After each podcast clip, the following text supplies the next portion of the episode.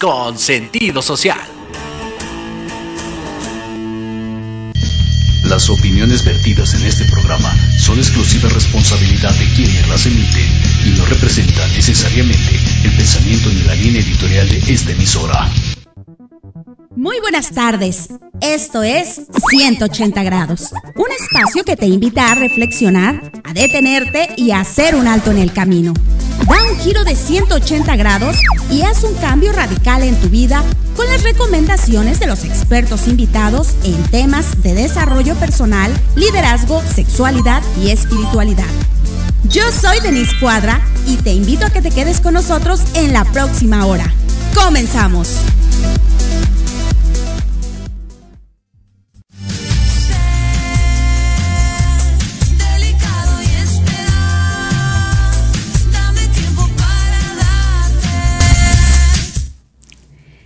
¿Qué tal? ¿Cómo están? Muy buenas tardes y con esta es como les damos la más cordial bienvenida para que nos acompañen a lo largo de la próxima hora en esto que es 180 grados. Esperemos que estén pasando una gran tarde de jueves. Una vez más les volvemos a decir como cada jueves ya casi es fin de semana, no se desesperen, muchos ya están ansiosos de querer salir y disfrutar, ¿por qué no?, de un buen fin de semana.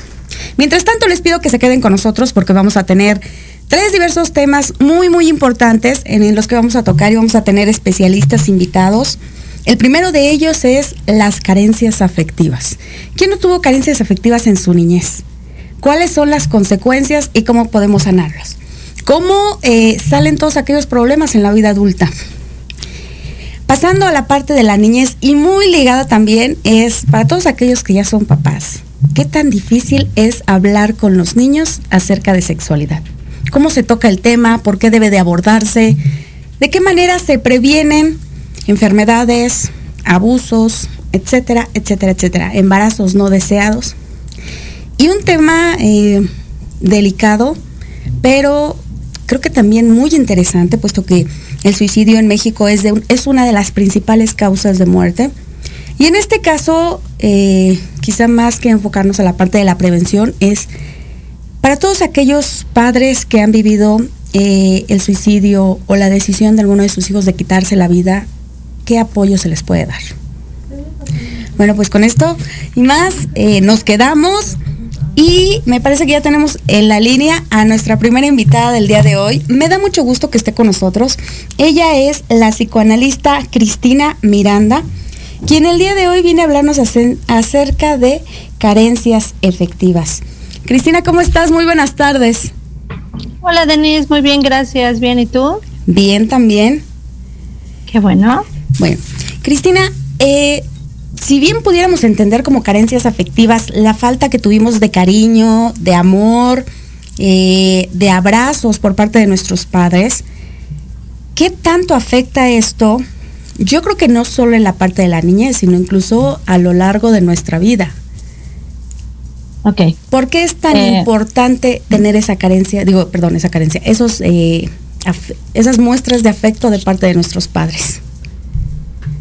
Ok, bueno, creo que hay, hay una parte muy importante en cuanto a carencias afectivas. Em, eh, es uno de los términos a los que a veces le damos como una connotación que no tiene como todo su peso en realidad, ¿no? Em, primero me gustaría hablarte un poco, ponerte como un ejemplo tonto quizá de lo que es la, paternidad, la maternidad. Imaginemos que yo te invito a comer a mi casa y yo tengo una idea de lo que es ser anfitrión. Em, y a lo mejor en mi idea de lo que es ser un buen anfitrión, porque siempre voy a querer hacerlo bien, eh, va a ser, te voy a tiborrar de comida. Y quizá tú dirás, wow, o sea, sí estuvo padre, pero comí demasiado. O quizá en mi idea de ser anfitrión diré, no, no, no, no la voy a saturar y no la voy a, no la quiero hacer sentir ajena. Entonces, que ella se sirva y que agarre lo que quiera. Y así puede ser que yo tenga ideas súper distintas. Eh, lo pongo como ejemplo porque los padres precisamente es algo de lo que hacen. Ellos pretenden hacer un buen trabajo, eh, pero siempre yo como invitado voy a decir como que les sobró, como que les faltó. Entonces es difícil poder pensar si fue si faltan más abrazos, si faltan más escuchas, si faltan más regaños, si faltan, porque estamos hablando de que hay dos seres humanos que son, o tres seres humanos que son completamente diferentes y que la idea o la percepción del momento va a ser distinto. Entonces, siempre va a haber carencias afectivas, siempre.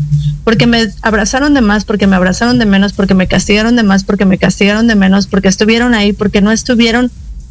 Siempre va a haber esta falta. Ojo, esto es estructurante. Si bien puede llegar a ser doloroso, es estructurante Hoy quizá uno de los problemas más grandes que tenemos no es precisamente la ausencia de eh, la presencia de los padres, sino todo lo contrario. Hoy tenemos tantas depresiones por la falta de frustraciones. Hoy tenemos adolescentes, tenemos niños, tenemos adultos, que lo que les cuesta mucho trabajo es que no tuvieron frustraciones en su vida. Que mamá no les dijo no, que papá no les dijo no, que les dieron todo lo que pidieron y entonces cuando se enfrentan a un mundo real que no te dice a todo que sí, se ponen las cosas complicadas. Ahí viene la famosa, la frustra. Ahí viene la famosa generación de cristal. Exacto, sí, un poco. Les hace falta eh, sufrir para valorar. un poco. Oye, pero me creerías que yo tengo, yo tengo alumnos, perdón que te interrumpa, yo tengo alumnos que pertenecen a esa generación y una, no sabían que así, así, que ellos pertenecían a esa generación. Y dos, eh, no se sienten tan frágiles. no, para nada que lo son. ¿Tú viste esta semana que pasó lo de los dinosaurios? Sí. Yo ah, puse el mío. Exacto. O sea, ¿cómo no vamos a hablar de que hay una generación de cristal si sus papás son de cristal y se están quejando de por qué no quiere ser abogado? Pues cristal, quizá porque no le enseñamos las ventajas de ser abogado. Quizá por eso quiere ser influencer. Y entonces, en lugar de cuestionarnos eso, ay, ponemos un dinosaurio para quejarnos de estas nuevas generaciones que no quieren y que están perdiendo las profesiones por su culpa. Mm, ok, pero bueno. Ahora, yo me iría un poquito más atrás porque esto era algo que contaba y decía, muchas veces, eh, para aquellos que sentimos o que en algún momento llegamos a sentir que nos hizo falta ese cariño de nuestros padres, o esa presencia, yo les decía, es que esto es por generaciones. Voltemos a ver a nuestros padres y quizá la infancia de ellos fue todavía más difícil que la de nosotros. Pero bueno, ya que estamos aquí y que queremos remediar esta situación, eh, para aquellos que, que tienen esa carencia, ¿cómo puede ser su mundo? ¿Puede ser un mundo más frío, un mundo competitivo? ¿Son personas más duras? ¿De qué manera les afecta? O por el contrario, personas que a todo dicen que sí para no sentirse rechazadas. Eh, ¿Cómo compensar esa falta de? Ok, creo que aquí lo importante es la visión que tenga la persona. Eh, puede ser que, o sea, todos tenemos carencias, pero los vivimos de diferente forma. El asunto está en que hay personas que realmente se sienten que algo les falta, que realmente esto eh, los está poniendo en desventaja, por decirlo. Eh, eso definitivamente está conectado íntimamente con la autoestima. La autoestima no es el tema de abrazarnos, querernos y vernos al espejo, sino es la posibilidad, la capacidad que tenemos de voltear para atrás, ver mis propios pasos y, dar pasos para adelante y saber que me voy a equivocar, pero que me voy a poder levantar.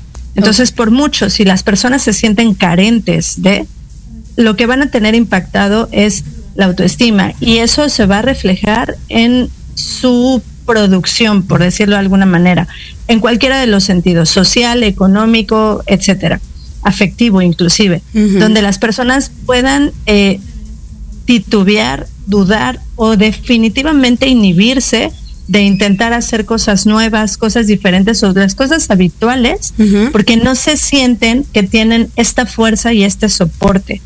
Eh, definitivamente son personas que necesitan trabajar la autoestima que se puede hacer de muchas formas. La psicoterapia es una de Cris, perdóname que te interrumpa. Estoy a punto de irme a un corte. ¿Te parece si nos quedamos ahí? Y te pido de favor que te quedes unos minutitos para continuar contigo regresando. Claro, con gusto. Vamos a un corte comercial y regresamos.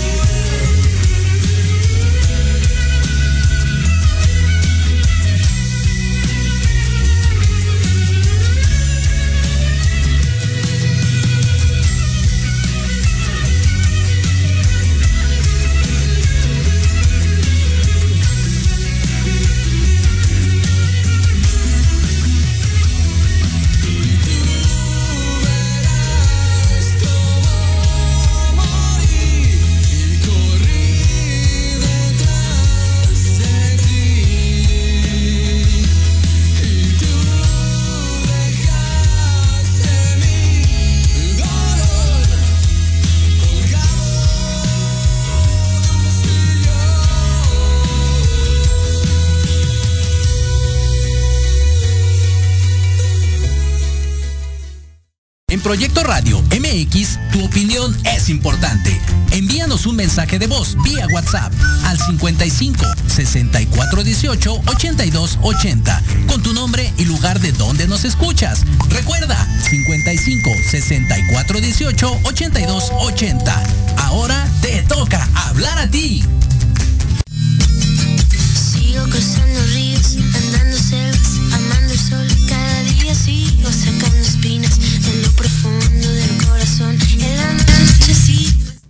Y ya estamos de regreso. eh, tratando un tema muy muy importante que de alguna manera a todos, a todos nos incumbe. Pero antes de pasar a él, me gustaría dar unos regalitos por parte de Proyecto Radio MX. Y para todos aquellos que les guste el teatro, mándenos un mensajito y escríbanos, porque hay un pase doble para todos aquellos que nos escriban, para tres obras de teatro eh, en el Teatro Tepeyac. La primera, que en paz descanse hasta que la muerte nos una. Esto es para el día de hoy, eh, a las 20 horas, en el Teatro Tepeyac. También El Mago de Oz, este es para el día sábado, eh, 18 de febrero a las 16.30 horas en el Teatro Tepeyac. Y por último, Razones para decirte adiós. Una obra para adolescentes y adultos. Esta es para el domingo a las 18.30 horas, igualmente en el Teatro Tepeyac. Y bueno, escríbanos si quieren asistir a una de estas obras, si les gusta el teatro, es una manera de divertirse, de disfrutar, de pasar un muy buen momento en compañía de un amigo, de un familiar, de mi papá, de mi mamá, de quienes ustedes gusten, e irse a dar una vuelta, por lo menos para distraerse un momento de todo el estrés que conlleva el fin, digo, perdón, el toda la semana, el trabajo de toda la semana. Y bueno, continuamos ahora sí con el tema que ya estamos tratando. Eh, tengo vía telefónica a la psicoanalista Cristina Miranda. Ella es licenciada en psicología, maestra en psicoterapia psicoanalítica infantil. Y bueno, ¿qué tema estamos tratando el día de hoy? Es carencias afectivas. Muchas veces sentimos que desde niños nos hizo falta quizá la presencia de un padre y no hablo solo de la presencia física, también de la emocional. Tuvimos quizá padres que trabajaron mucho y que emocionalmente no estuvieron con nosotros.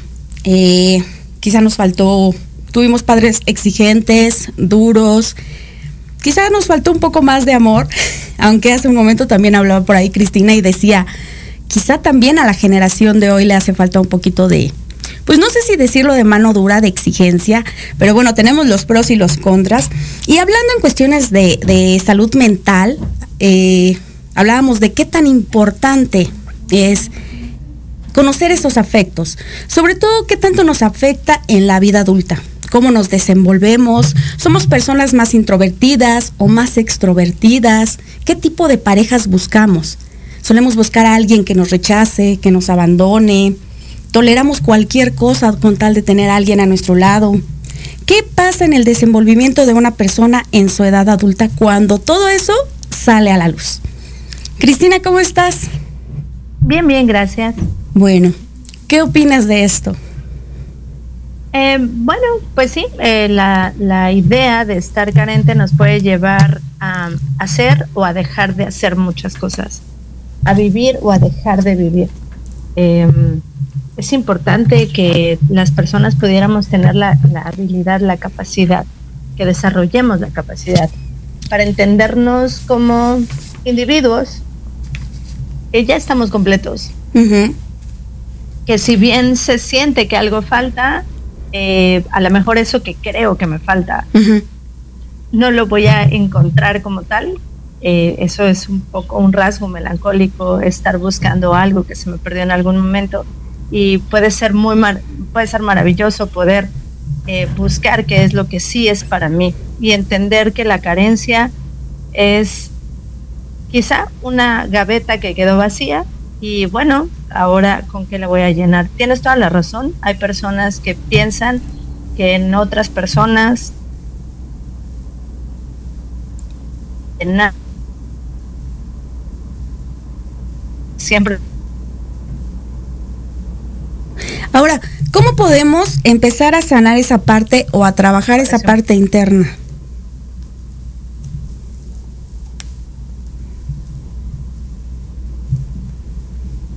Me parece que ya no- que estoy haciendo. Dime, dime. Ya como que te estaba perdiendo. Aquí estoy, aquí Cris, estoy. ¿cómo podemos empezar a sanar esa parte interna? Lo primero es identificar y darme cuenta si lo que estoy haciendo lo estoy haciendo para mí o lo estoy haciendo por ese fantasma que creo que es la carencia. Ujú.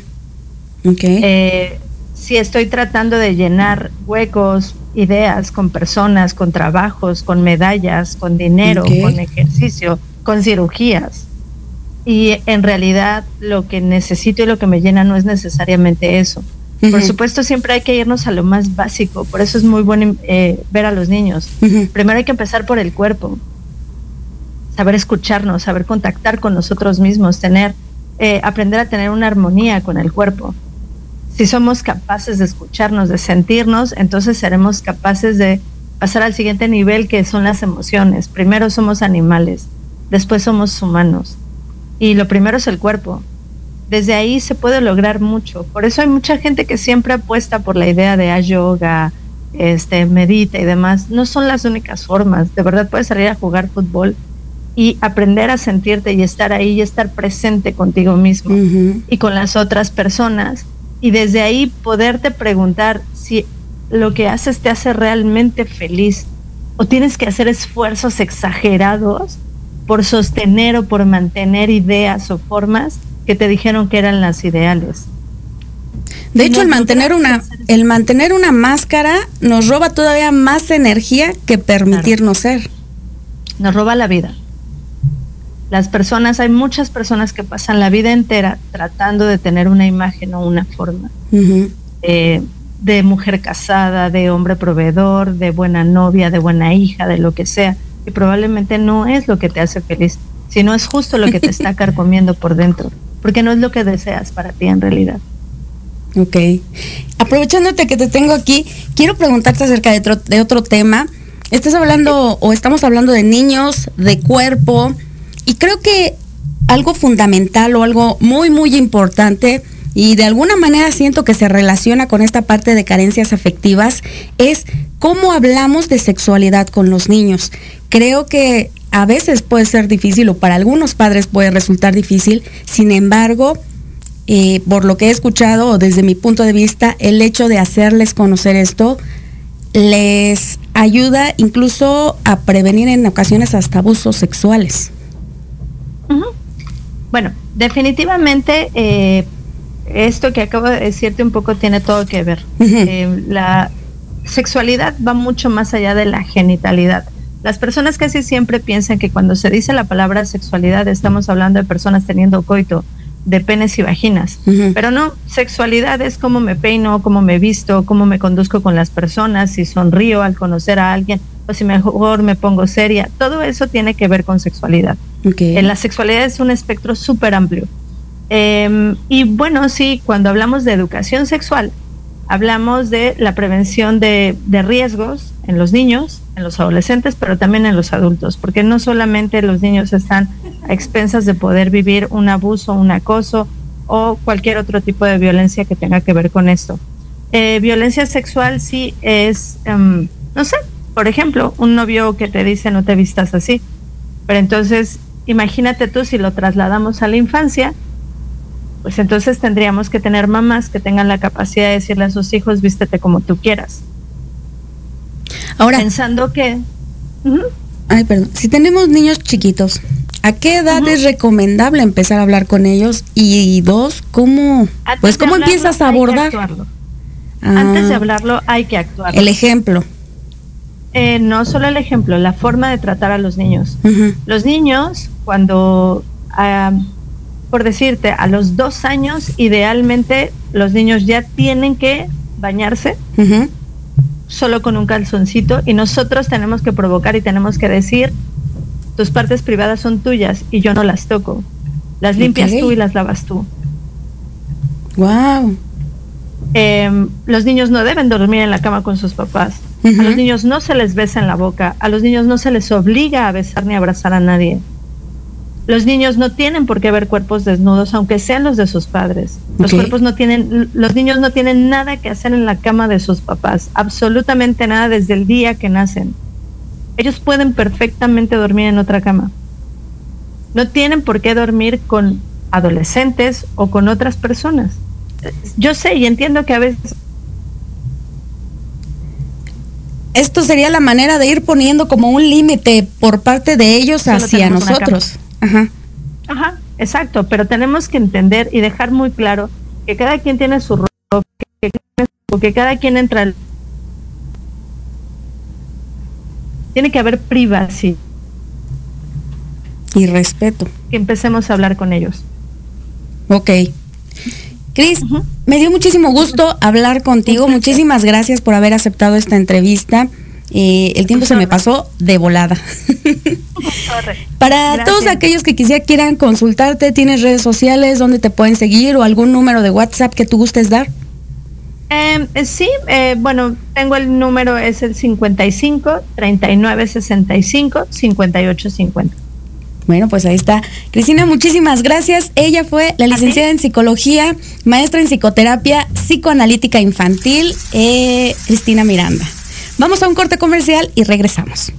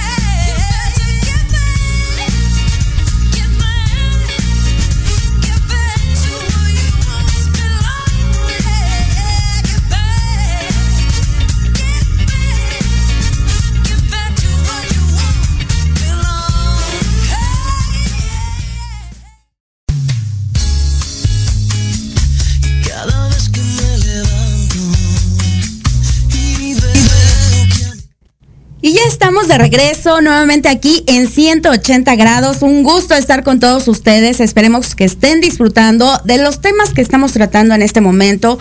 Los invito a que se queden conmigo, a que me sigan acompañando a lo largo de la próxima media hora. Nos queda un tema más de suma importancia. Pero antes de empezar a abordarlo, quiero recordarles que tenemos cortesías para obras de teatro. Esto por parte de Proyecto Radio MX para todos aquellos que quieran ir a, ir a divertirse al teatro, salir un momento, disfrutar de una tarde, de una mañana. Tenemos unos boletitos que regalarles. Solo basta con que nos manden un mensaje, nos escriban y con mucho gusto se los obsequiamos. Las obras son Que en paz descanse hasta que la muerte nos una. Esta es una obra para adolescentes y adultos para el día de hoy a las 20 horas en el Teatro Tepeyac.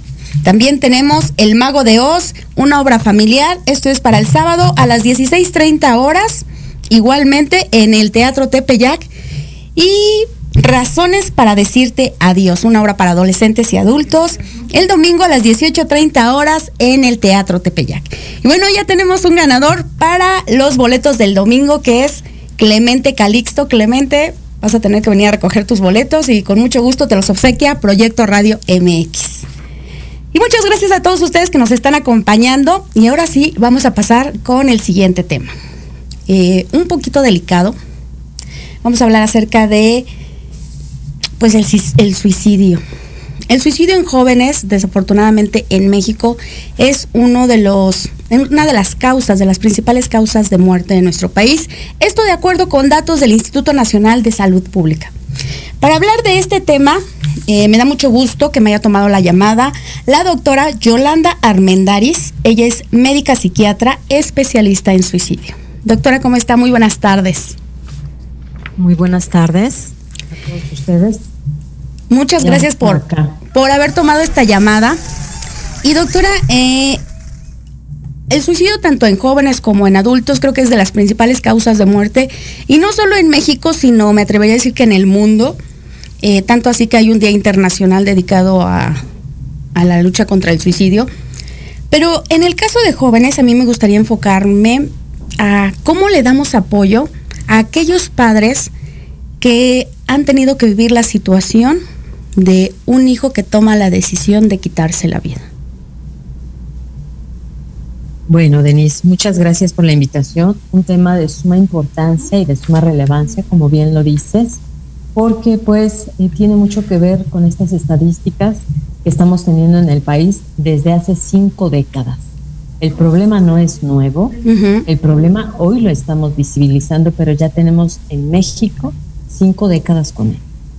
en donde en los últimos años es la primera causa de muerte en la población adolescente de 13 a 19 años. Está ocupando el segundo lugar, el tercer lugar, el primer lugar, dependiendo de los años estadísticos que se vayan a analizar. Y es a nivel mundial. Estamos en lo correcto. Eh, aquí habría que entender que el suicidio en los, en los jóvenes, en los adolescentes y en los adultos jóvenes es una decisión propia y es un factor multifactorial. Es decir, hay muchos factores que van contribuyendo a que esto ocurra, ¿no? Eso lo tenemos que tomar en consideración para poder eh, atender esta problemática. Después, tenemos que dar una contención a los familiares de quien comete suicidio, porque si no hacemos esta contención como debe de ser, tenemos el riesgo de que venga un segundo suicidio. Y es muy doloroso cuando nosotros recibimos ya el segundo caso o el tercer caso dentro del seno familiar y donde los casos que a mí me ha tocado atender es precisamente la figura paterna quien es más común que comete el acto después de que haya suicidadose alguno de sus hijos o hijas. ¿Por qué es más común en el padre que en la madre? Eh, esta situación desde el ámbito del psicoanálisis, de las terapias psicoanalíticas, establecen por ahí una relación importante en la figura paterna, ¿no? Entonces, por eso creo que esa sería la respuesta. Eh, en los casos que yo he tenido que atender en la población, es el papá quien después se va Ok. tras el hijo que comete el suicidio. ¿Cómo, Entonces, cómo perdón, tiene que ser la contención? No, perdóname. ¿Cómo tiene A que ser esta contención de la que tú hablas? Ajá. Sí, a eso voy. Cuando nos llegan estos padres a los servicios médicos, eh, después de que ocurre un suicidio, llegan completamente desbordados, es un dolor muy intenso, es un duelo muy complicado por el dolor que están manifestando eh, los papás. Entonces, nosotros primero tenemos que escuchar atentamente a estos padres, permitirles esa escucha activa, Ujú. permitirles que desborden su dolor, permitirles todas estas situaciones que van a manifestar.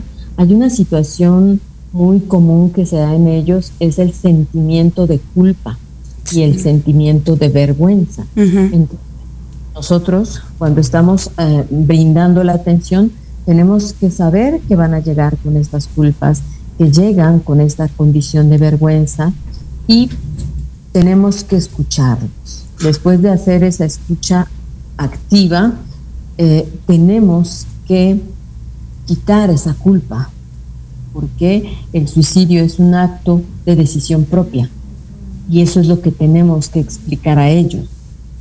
Tenemos que identificar quién de los dos padres, generalmente acuden los dos padres cuando están ambos padres juntos, Ujú. en- hay, algo otras, hay otras familias en donde hay una ausencia paterna o materna.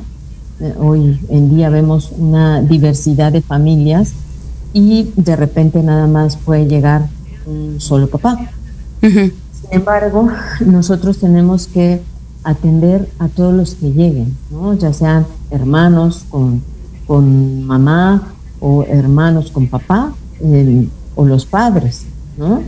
Y ahí prestar mucha atención en esta situación de la familia, en estos roles que están establecidos dentro del contexto de la familia, identificar las culpas para poder atender a aquel familiar que esté con estos sentimientos de culpa más eh, marcados, porque él va a ser quien tenga mayor riesgo. Ok. Ahora, también surge este sentimiento de vergüenza que nos hablabas hace un momento y creo que esto los lleva a, a aislarse quizá de amistades, de vecinos, de familiares. ¿Qué se hace en esos casos? Si no somos los Así. padres y somos alguien externo que quizá quiere brindarles un apoyo, ¿qué, qué hacemos en esos casos? Eh, me parece que esta información la debemos de tener todos, todos en el sentido de todos los que rodeamos a una familia que está eh, cursando por esta situación, ¿no? Desde que si eres amigo, vecino, eh, profesional o no de la salud, eh, Ujú. debemos de em, como cobijar, como hacer una red de apoyo a esa familia para brindar esa contención, esa atención social y no lo contrario, porque ellos precisamente como familia sienten mucha pena, sienten vergüenza y se van a aislar. Se van a aislar del entorno, del contexto, por todos estos sentimientos y también por la condición del estigma que se tiene hacia el acto suicida o al fenómeno del suicidio. Está todavía desde el ámbito de un tabú, como si fuese algo muy prohibido, muy censurado desde la sociedad. Por eso eh, se tiene que hablar abiertamente. Me parece que todos debemos de tener cierta información, documentarnos para poder brindar apoyo, atención, acompañar a los dolientes y, e incluso decirles que se acerquen a los servicios tanatológicos, a los servicios de psicología, de psiquiatría, de salud mental, para que puedan elaborar y procesar el duelo, ya que este duelo es de los duelos más complicados que existen eh, dentro de todos los duelos, ¿no? Es una muerte inesperada, es una muerte violenta, es una muerte que causa mucho dolor y que además va a afectar severamente en el vínculo de los cuatro o cinco más allegados a esta persona. Y esto puede incluir, si estamos hablando de un adolescente que tenga novio o novia, precisamente pues el novio, la novia va a quedar afectado, los padres y los hermanos, ¿no? Eh, por eso tenemos que tener como todos un poquito de información para vertirla y poder brindar ese acompañamiento. Ahora, por ejemplo, en estas situaciones, me imagino que al igual el- eh, que cuando una persona adquiere una enfermedad eh, terminal o fuerte, pueden rehusarse a querer hablar del tema. ¿Es recomendable que nosotros lo abram- abramos el tema o, o qué hacemos en esos casos? Em, tienes razón, Denise. Ujú, Sí es común eh, que no se quiera hablar del tema, que es un tema que no se quiera tocar.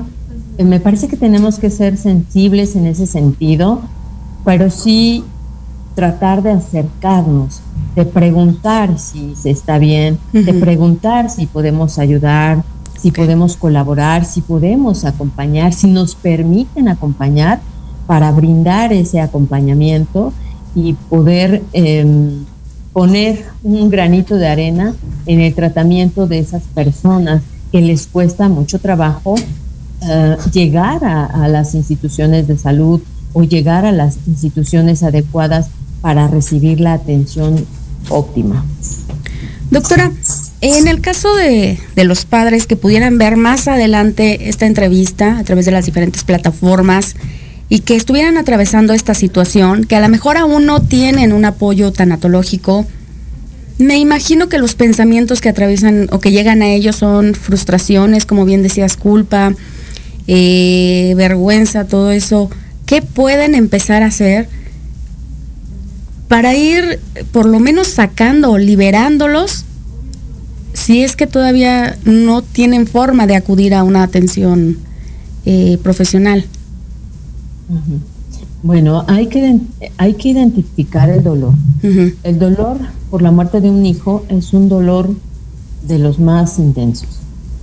Después ver el dolor es por la muerte de un hijo que decide eh, quitarse la vida, pues es todavía más doloroso. Entonces, primero me parece que los padres y los familiares, los allegados, tendrían que identificar el dolor que sienten y también entender que ese dolor puede ser tratable, que ese dolor tiene que transformarse, y que tienen que estar en un proceso tanatológico para poder eh, pasar ese duelo y continuar con la vida. Buscar un sentido de vida del lado de quienes estén a su alrededor, porque cuando se queda uno anclado en un duelo complicado, en un duelo por suicidio, están los otros, que son los sobrevivientes, la esposa, puede ser el amigo, los otros hijos, ellos también requieren de continuar la vida. ¿no? Es muy complejo eh, tratar de comprender por qué la persona decide el suicidio. Y quizá nunca lo vamos a saber porque ya no está acá. Pero tenemos que precisar que la vida continúa, que quienes nos quedamos tenemos que continuar la vida. Por aquí me preguntan, eh, para el caso de quienes toman esta decisión, ¿se puede prevenir el suicidio? ¿Cuáles serían esas características no verbales que muestra un adolescente? ¿Se puede prevenir el suicidio? Sí, sí es prevenible, porque generalmente el suicida nos va mandando mensajes, mensajes verbales y mensajes no verbales. ¿Los verbales cuáles serían? Lo- los verbales nos dice abiertamente me quiero matar, me quiero quitar la vida, me voy a morir, ya no voy a estar más, quiero paz, quiero dejar de vivir, quiero dormirme, quiero quedarme dormido, ya no quiero estar aquí. Esas son las frases más comunes que ellos nos, nos informan, ¿no? Eh, y casi siempre lo verbalizan, eh, solo que a veces lo verbalizan con la persona pues no indicada y la persona no indicada puede no tomarlo con esta seriedad. ¿no? ¿Puede ser un amigo? Entonces, puede ser un amigo, el vecino, el- de la tienda, ¿no? Eh, ya tuve por ahí un caso que comento muy frecuentemente donde el tendero eh, atiende a este joven que le dice, vengo por una cuerda porque me voy a quitar la vida, me voy a colgar. El tendero le vende la cuerda y se ríe, ¿no? Porque creía que era una broma. Entonces, primero tenemos que entender que siempre que alguien verbaliza, tenemos que prestar atención inmediata a quien sea y decirle que necesita ayuda y que requiere ser atendido en ese momento. ¿sí? Y las- Es una urgencia. ¿Y las características ver- eh, no verbales?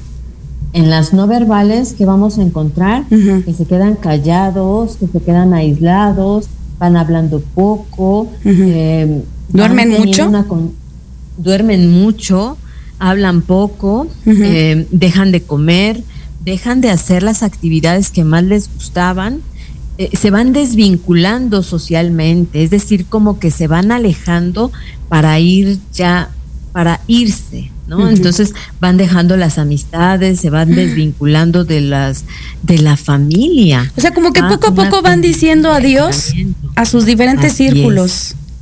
Así es. En, en todos los entornos y los contextos eh, se van desvinculando gradualmente, ah, porque la, la cuestión del suicidio es un proceso llegar al suicidio. De hecho, la ideación suicida en adolescentes y en adultos jóvenes tiene una variación de seis a ocho meses. Cuando nosotros valoramos un paciente que tiene estas ideas suicidas, generalmente le preguntamos desde cuándo estás pensando en quitarte la vida. La respuesta es llevo seis meses, llevo ocho meses, llevo un año pensándolo y esto inicia con unas ideas de muerte para después pasar con ideas suicidas y después viene el plan suicida y después ya viene el acto. Es un, me imagino que es un infierno tan grande el que hay eh, dentro de ellos que es precisamente lo que les da el empujón a, pues a tomar tal decisión porque tengamos en cuenta que también no es fácil, no es, eh, híjole, no quiero ver como un acto de valentía, pero, pero es muy difícil atentar contra tu propia vida. Yo creo que realmente es algo muy fuerte dentro de ti lo que te impulsa a tomar tal decisión. Así es. Es una condición muy compleja, es una situación eh, que es un proceso. Eh, ¿Por qué? Porque no aparece de un día para otro.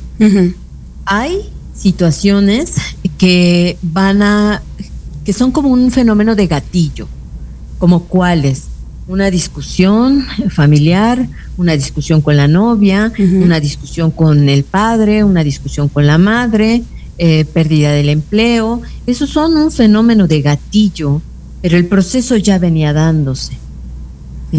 Entonces, sí tenemos que identificar al adolescente con estas características para buscar la atención inmediata y de esa manera prevenimos los suicidios. Debemos de estar como muy alerta en la población de adolescentes y yo sí les comparto que he tenido niños con una ideación hacia el quitarse la vida, cartas que han escrito niños de 6 años, de 8 años, de 10 años, que he tenido que atender bajo estas condiciones. Entonces, cada vez eh, lo estamos viendo en población más pequeña, en niños prácticamente que están cursando estas infancias. Doctora, qué bueno que toca ese tema. Si tenemos cerca de nosotros un niño que vemos que no quiere comer, que duerme mucho, digo, yo creo que de alguna manera también ya empezamos a darnos cuenta que es o muy seguido, algo que no tiene mucho sentido, puesto que los niños por lo regular suelen tener mucha energía o querer salir a jugar. Si empezamos a detectar ciertas cosas, ¿qué es lo más recomendable? ¿Llevarlo primero con un médico general, con un psicólogo? Pues en este sentido habría que llevarlo a valoración. En diferentes comunidades ni siquiera hay médicos. Me atrevo a decirlo de esa manera. Porque hay comunidades muy marginadas que no está el médico, que no está el psicólogo, que no está el psiquiatra y que solo hay personal de salud de enfermería nada más. Entonces, habría que llevarlo a una valoración con un personal de salud que conozca del tema, que esté capacitado en ello para que haga esa valoración. Y si se tiene la duda, entonces como ir buscando al especialista para que se atienda de manera adecuada. ¿Por qué manejo que hay comunidades marginadas? Porque en el país tenemos pocos psiquiatras, pocos psiquiatras infantiles, eh, pocos médicos capacitados en el área que puedan atender a la población eh, con depresión, con ansiedad, con trastornos mentales. Sin embargo, si no existe el recurso, pues habría que buscarlo, ¿no? Con el personal médico más cercano que se tenga en esos momentos, pero sí tendríamos que llevar a valorarlo. Los niños también se deprimen, la depresión infantil eh, sí existe, y ahí vamos a ver a estos pequeñines que dejan de jugar, bajan de peso, dejan de comer y no les gusta bañarse. Entonces, eh, esas son las características que yo he visto en los niños y los eh, dos pequeños más chiquitos que he tenido que atender de seis años porque han manifestado y han externado que se quieren aventar de la azotea, em, entonces son valorados, ¿no?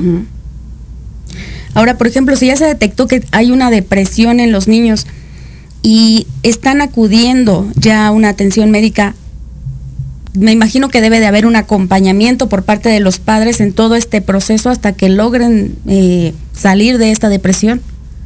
Por supuesto, por supuesto, porque cuando atendemos niños y, a- y atendemos adolescentes, tenemos que ver cómo están los papás y tenemos que atender a los papás. Tenemos que atender al contexto familiar más cercano de ese niño, ¿no? Eh, hoy en día tenemos familias, eh, lo mencionaba hace rato, tipologías de familias muy diversas, en donde a veces los padres no están y quien está con ellos es la abuela em, o las tías, porque los padres se encuentran en otros países, en otros lugares trabajando, Trabajando. y se quedan a cargo de estas tías y de estas abuelas, ¿no? Digamos que ahorita es muy complejo lo que están viviendo nuestros eh, infantes y nuestros adolescentes. Hay lugares eh, a los que se pueda llevar de manera que puedan recibir los niños atención profesional de manera gratuita.